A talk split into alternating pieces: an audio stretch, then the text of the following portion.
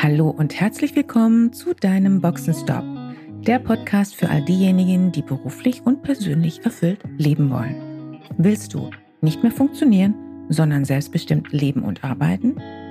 Wieder Begeisterung für das Leben spüren und den Mut haben, dafür etwas zu tun? Dann bist du hier richtig. Und jetzt wünsche ich viel Spaß mit all den Themen, die dich hier erwarten.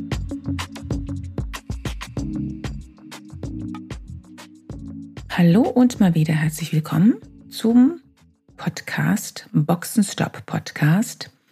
Das heutige Thema, was zeichnet einen Coach aus?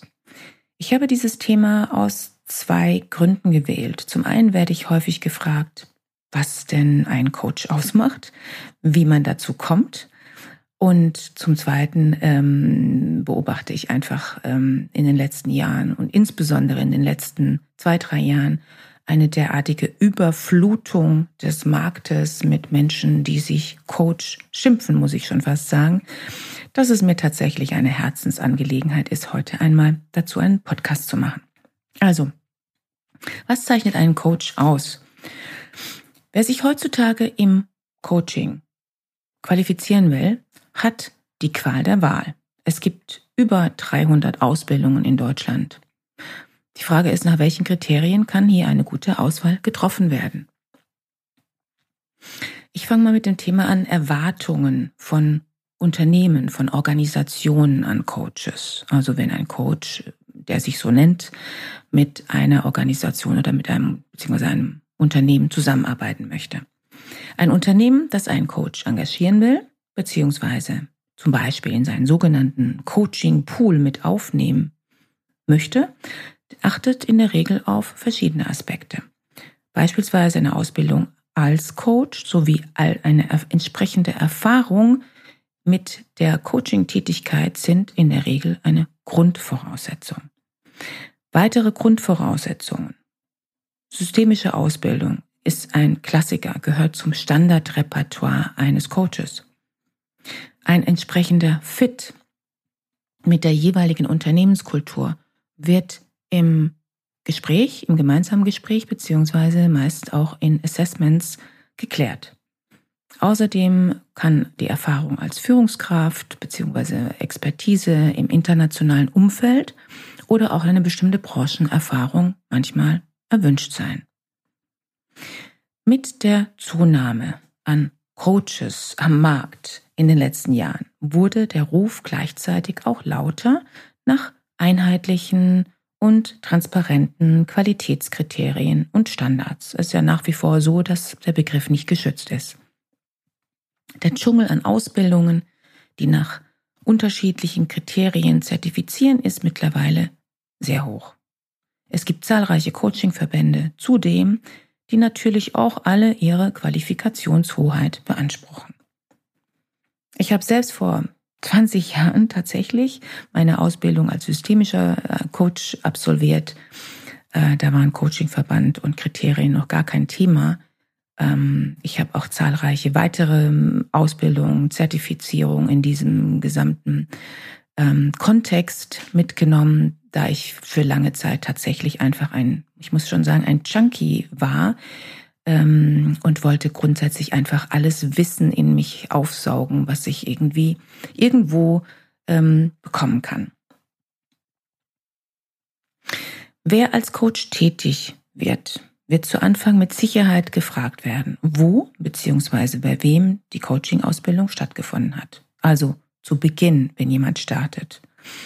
Unternehmen, Organisationen haben teilweise selbst Auswahlsysteme aufgebaut, ich habe es selten erlebt, um ehrlich zu sein, glaube ich, kein einziges Mal, dass sich ein auftraggebendes Unternehmen äh, speziell den Kriterien eines Coachingverbandes verschrieben hat.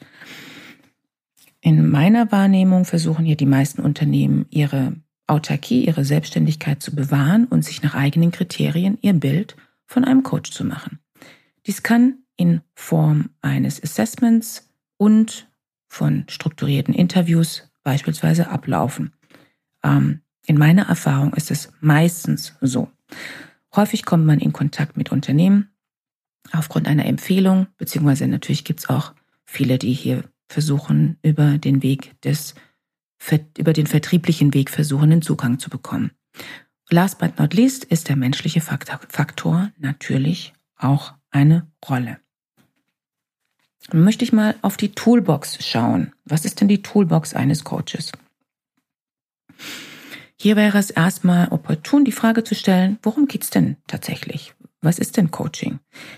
Wie wissenschaftlich fundiert muss denn hier die Toolbox aufgestellt sein? Die meisten Coachingverbände und auch Stiftung Warentest haben sich mittlerweile zumindest auf ein paar Aspekte geeinigt, die ein professioneller Coach mitbringen sollte.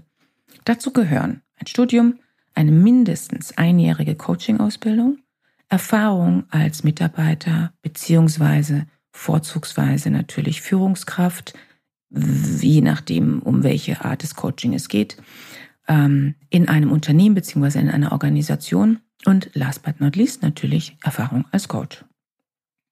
Ich merke immer wieder in den vielen Jahren, in, seitdem ich tätig bin, das Unternehmen und meine Coaches, meine Kunden es schätzen, dass ich selbst einen Unternehmenshintergrund habe und auch einmal davor ein Leben hatte und als Führungskraft ähm, auch eine Rolle hatte. Ich bin überzeugt davon, dass man als Coach eine gut ausgestattete Toolbox braucht und eine Coaching- und systemische Ausbildung bilden auf, auf jeden Fall ein gutes Fundament und würde ich jedem empfehlen dass der Coach darüber hinaus über gute Analysefähigkeiten, natürlich eine ausgeprägte Empathie und auch Intuition verfügen sollte, versteht sich von selbst. Ich würde mal sagen, mein Ansatz ähm, an Tools oder des Tools ein Tool-Einsatzes ist ähm, eklektizistisch. Hm, ich halte nichts davon, eine bestimmte Methode als die Königsdisziplin zu definieren und ich bin auch sehr skeptisch, wenn manchmal bestimmte Methoden als die einzig wahren und State of the Art verkauft werden. Tools sind Tools, Methoden sind Methoden und nicht mehr und nicht weniger und haben einen Sinn und Zweck und ein Ziel zu verfolgen. Wenn eine Methode nicht wirkt, dann muss eben eine andere gewählt werden. Hilfreich ist, was wirkt. Ich möchte jetzt nochmal auf das Thema schauen, die Auswahl eines Coaching-Ausbilders. In den zahlreichen Coaching-Ausbildungen ist es wie auch mit anderen Themen auch. Es gibt nichts, was es nicht gibt. Manche Coaching-Ausbilder locken mit dem Versprechen, in zwei Wochenendkursen ein zertifizierter Coach zu sein. Und dann ist man natürlich mit einem relativ kleinen Investment dabei. Andere versuchen mit ein- oder zweijährigen Ausbildungen, ich glaube, ich habe auch schon welche mit dreijährigen Ausbildungszeiten gesehen, ähm, ihre Anhänger zu finden. Die kosten dann natürlich einiges mehr und die Range geht von 10.000 bis 3.000 Euro. Das ist das, was ich gesehen habe. Ich kann nur sagen, ich habe im Laufe der Jahre, ähm, wenn ich mir anschaue, von wie viele verschiedene Zertifizierungen ich durchlaufen habe, ich komme mit Sicherheit auf 50.000 Euro Investment, die ich natürlich selbst investiert habe. Inhaltlich divergieren die Ausbildungen natürlich auch. Und nicht jeder Ausbilder verfügt selbst über eine Coaching-Ausbildung. In der Regel finden sich kombinierte Konzepte. Dabei ist immer ein Blick hilfreich, sowohl auf den theoretischen als auch den professionellen Background von den Ausbildern und natürlich auch auf die Inhaltsthemen. Und auch hier, last but not least, spielt auch der menschliche Faktor eine relevante Rolle. Dabei könnten unter anderem folgende Fragen hilfreich sein. Hat der Ausbilder selbst auch einen Unternehmenshintergrund, also Berufserfahrung in einem Unternehmen gesammelt? Ja oder nein? Wie war grundsätzlich sein, Ihr Weg zur Professionalisierung? Was zeichnet den Ausbilder aus und was wird in seiner Ausbildung als besonders wichtig angesehen? Wer kann bei diesem Ausbilder die Ausbildung absolvieren? Gibt es da eine spezielle, spezifische Zielgruppe? Welche Zielgruppen werden denn angesprochen und welche nicht?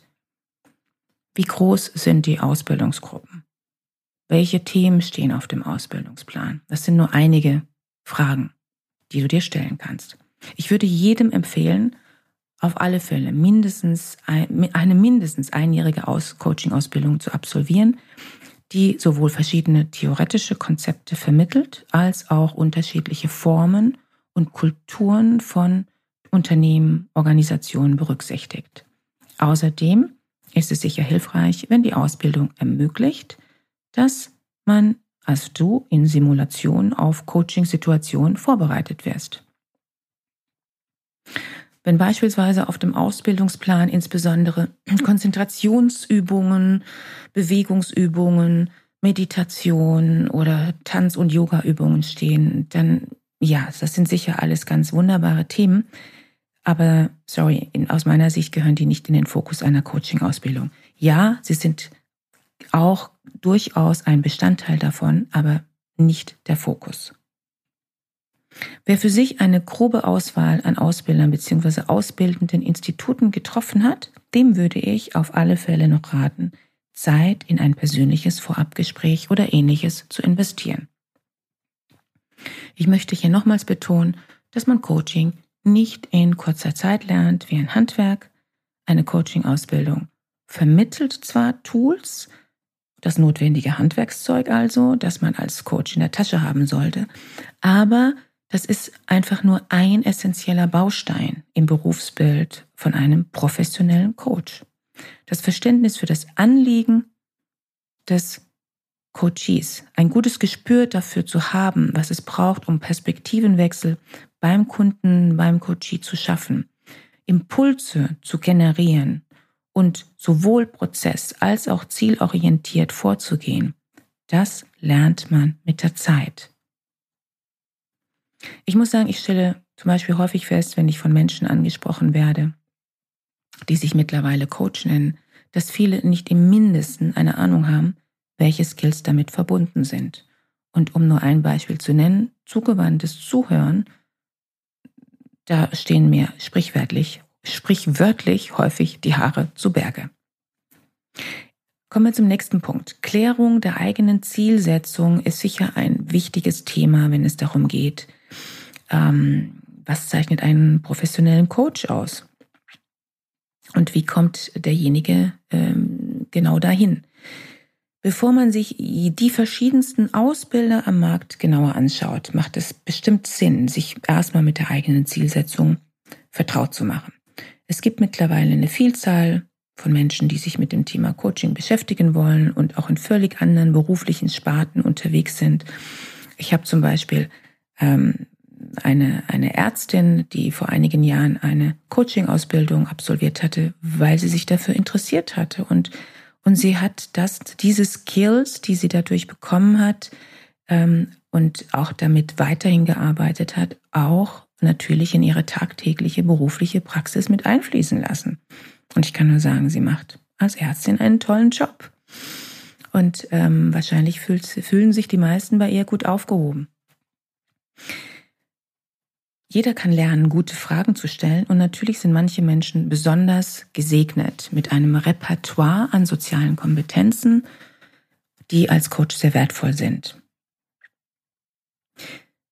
Da mein Tätigkeitsfeld nicht nur im deutschsprachigen Umfeld, sondern häufig auch international beziehungsweise in interkulturell gemischten Kontexten stattfindet, wurde vor einigen Jahren ähm, ein Artikel von mir in der FAZ über das Thema interkulturelles Coaching veröffentlicht. Interessant war für mich die Resonanz auf den Artikel. Ich hatte nicht damit gerechnet, dass sich zahlreiche Anrufer bei mir melden. Nicht etwa, um mir einen Auftrag zu geben oder sich mit mir über das spannende Thema auszutauschen, nein, sondern um mich zu fragen, zu interviewen, wie ich denn zu diesem Job als Coach gekommen wäre. Sie wollen das auch. Das erlebe ich auch heute ab und zu. Per E-Mail bekomme ich solche Fragen oder manchmal auch, wenn ich ähm, mit, mit jemandem irgendwo im Gespräch bin, war nach Workshops, in Workshops, Coachings, das heißt also Kunden oder ehemalige Kunden, die zu mir sagen, ach, ich will das auch tun, was du tust. So, ist ja auch völlig legitim. Als ich mich 2003 als Coach in den Markt bewegte, war meine Zielsetzung zu diesem Zeitpunkt klar, nämlich genau mit dieser Profession als Coach, aber auch als Trainer und Facilitator tätig zu sein. Ich hatte viele Qualifikationen und das Einzige, was ich noch nicht hatte, war allerdings die Erfahrung als Coach. Jedoch hatte ich bei meiner Auswahl von diesen zahlreichen Aus- und Fortbildungen auf eines nicht geachtet. Ich habe, ich hatte keine konkrete, klare Zielsetzung dabei verfolgt, ähm, wofür konkret ich die verschiedensten Zertifizierungen denn nutzen möchte. Und damals, bevor ich diesen Schritt gegangen bin, war mir noch nicht klar, dass ich genau diesen Weg wählen werde. Fakt war, ich hatte Interesse an den Themen und ich hatte die Ausbilder in der Regel auf Empfehlung gewählt. Für mich stand lediglich immer fest, ich will etwas dazu lernen und mich persönlich weiterentwickeln. Heute würde ich hier definitiv Auswahlkriterien ansetzen. Ich erlebe ab und zu Teilnehmer in meinen Workshops, die sich eben auch dafür interessieren und auf mein konkretes Nachfragen wissen viele einfach gar nicht, was sie konkret damit anfangen wollen, sondern interessieren sich einfach für die Thematik und wollen ihre sozialen, kommunikativen Kompetenzen erweitern. Das ist ja auch wunderbar. Manche haben auch eine konkrete Vorstellung, manche aber auch nicht. Ich würde auf jeden Fall auch empfehlen, im ersten Schritt vor der Auswahl eines Anbieters erstmal über die eigene Zielsetzung zu reflektieren, um die für sich passende Coaching-Ausbildung zu wählen. Und hier wiederum kann natürlich auch, können, können, können verschiedene Fragen hilfreich sein, wie beispielsweise, welchen Nutzen erwarte ich, welche Kompetenzen habe ich denn bereits und welche Erfahrungen, welche will ich vertiefen, welche will ich, will ich dazu bekommen, wie will ich mich weiterentwickeln, wie viel Zeit natürlich auch will ich investieren in diese Ausbildung und so weiter. Ähm, ja, damit sind wir auch schon fast am Ende. Ich möchte noch ein, ein Thema kurz zum Abschluss äh, aufbringen, nämlich kann man denn, kannst du vom Coaching alleine leben? Für manche wird die Recherche über die Profession des Coaches vielleicht ernüchternd sein. Ein Coach kann vom Coaching alleine in der Regel kaum leben. Das ist ein Fakt. Die meisten Coaches sind gleichzeitig auch in der Rolle, also in verschiedenen Rollen unterwegs, wie beispielsweise als Berater, als Trainer und oder auch Facilitator. Für mich waren gerade diese verschiedenen Rollen, dieser Rollenmix von Beginn an interessant und bereichernd. Und ähm, ich erlebe es auch sehr häufig, dass gerade in Leadership und Talent Management Programmen, die ich ja hauptsächlich begleite, verschiedene Projekte, genau dieser Mix, diese Kombination der Rollen gefragt ist. Ja, es gibt viele Wege, die nach Rom führen. Man muss einfach nur den für sich passenden Weg finden. Wenn dir diese Podcast-Folge gefallen hat, dann freue ich mich über ein Like. Geh einfach auf iTunes, hinterlasse ein Like, gerne auch einen Kommentar. Und ich freue mich dann aufs nächste Mal. Schön, dass du dabei warst. Wenn dir dieser Podcast gefallen hat, schreib gerne eine Rezension. Wenn du mit mir in Kontakt treten willst, kannst du dich gerne auf LinkedIn mit mir vernetzen.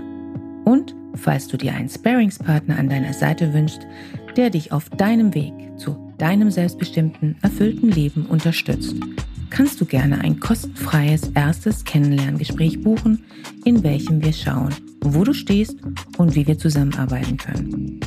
Dazu kannst du direkt auf meiner Website einen Gesprächstermin buchen. Direkt unter Free Call stehen dir Terminoptionen zur Verfügung.